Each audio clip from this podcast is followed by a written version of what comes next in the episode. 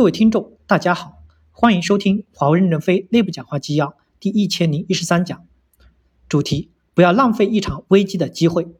华为轮值董事长郭平与新员工的座谈纪要。前文部分：九月二日，华为新生社区对外公开了华为轮值董事长郭平与新员工进行座谈会的纪要。以下为纪要全文。正文部分：首先欢迎各位同事加入华为。面对极具动荡的时机，丘吉尔有句名言：“不要浪费一场危机的机会。”回答问题之前，针对大家普遍关心的问题，我先集中讲一讲我的观点。第一，对未来的看法。大家知道，现在进入了数字经济时代，我把它类比为一百多年前的电。爱迪生发明了电能，用以照明；发明灯泡以后，人类开始进入了电气时代。但最早的电只用于照明。什么时候算真正的进入了电气时代呢？是在电进入到家用电气化，电进入到各行各业的时候。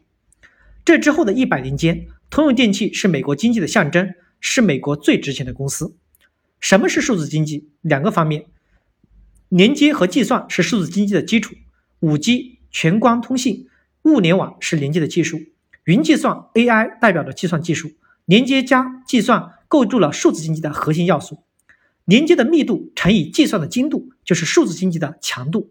连接和计算融合将会产生聚变效应，目前正处在这个时间，这是我们所有人的机会。华为的未来是聚焦连接、计算和终端技术的领域，终端其实也是连接与计算的一种体现形式。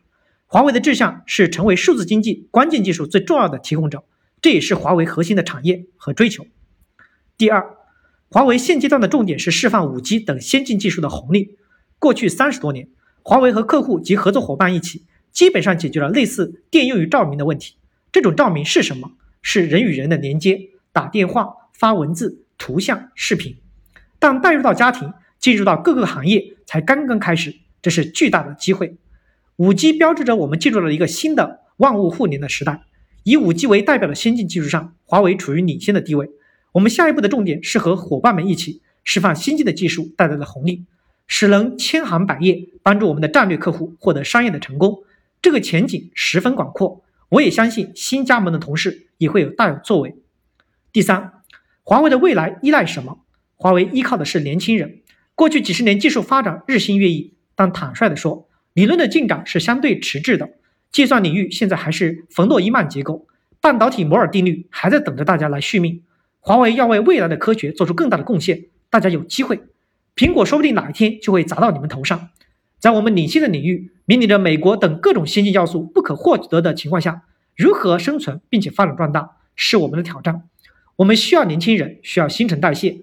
一个世界两套系统是可能的，但我们要成为先进的代表。研发、制造、物流、财经、IT 都需要创造性的突破，实现这种极端环境下能够生存并且持续的领先。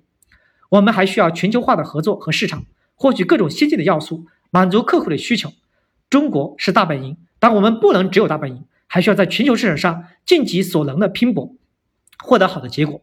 这是华为新员工们的最好的机会。第四，解读一下我们现在面对的环境：美国为什么打压我们？我们怎么应对？我推荐大家读美国现任司法部部长巴尔今年二月份在智库发表的一个演讲。巴尔先生很了不得，原来是 Vizo 的高级副总裁，还是研究中国问题的专家。他在演讲中说：“把所有堂冠冕堂皇的理由都扔到了一边。”他说：“十九世纪以来，美国在创新和技术上的每个领域都处于了世界领先地位。这是美国的科技实力使美国的繁荣和安全。中国的领先会让美国失去主导世界的权利。五 G 的技术处于未来的技术和工业世界的中心，中国已在五 G 领域处于领先的地位。这个领域如此重要，美国必须破坏中国五 G 的建成。人家已经指明了原因。今年五月十五日。”追加的直接产品规则，应该说也给华为增加了一些困难，但并非不可克服。本质上是工艺问题、成本问题、时间问题。我们面临的挑战是明天很美好，但要活得过黎明，对吧？要与时间赛跑。我相信这也是新加入者的机会。华为的未来在你们手中，也期待你们能建功立业，个人和公司共同成长。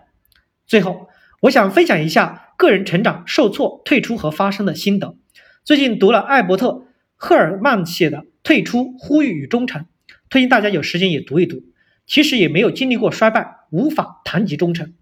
对于九零后、零零后，应该说是中国发展最平稳中成长的一代人。你们受到非常好的教育，我也希望你们有更强的受挫能力。华为处于被打压的状态中，需要有一颗坚强的心脏，不是铺好了路等着大家走，要大家一起去创造未来。面对未来，这本书上也说了有两种选择：用脚投票退出，用手投票，举手发出你的声音，去力挽狂澜，去改变。对华为公司来说，退出和发声都是公司的纠错机制，也是大家加入后可以有选择的。感谢大家对华为的信任。选择了加入华为，华为也是千挑万选选择了你们，期待着在未来的时间能听到、能看到、能参与到你们在华为的成长故事中去。感谢大家的收听，敬请期待下一讲内容。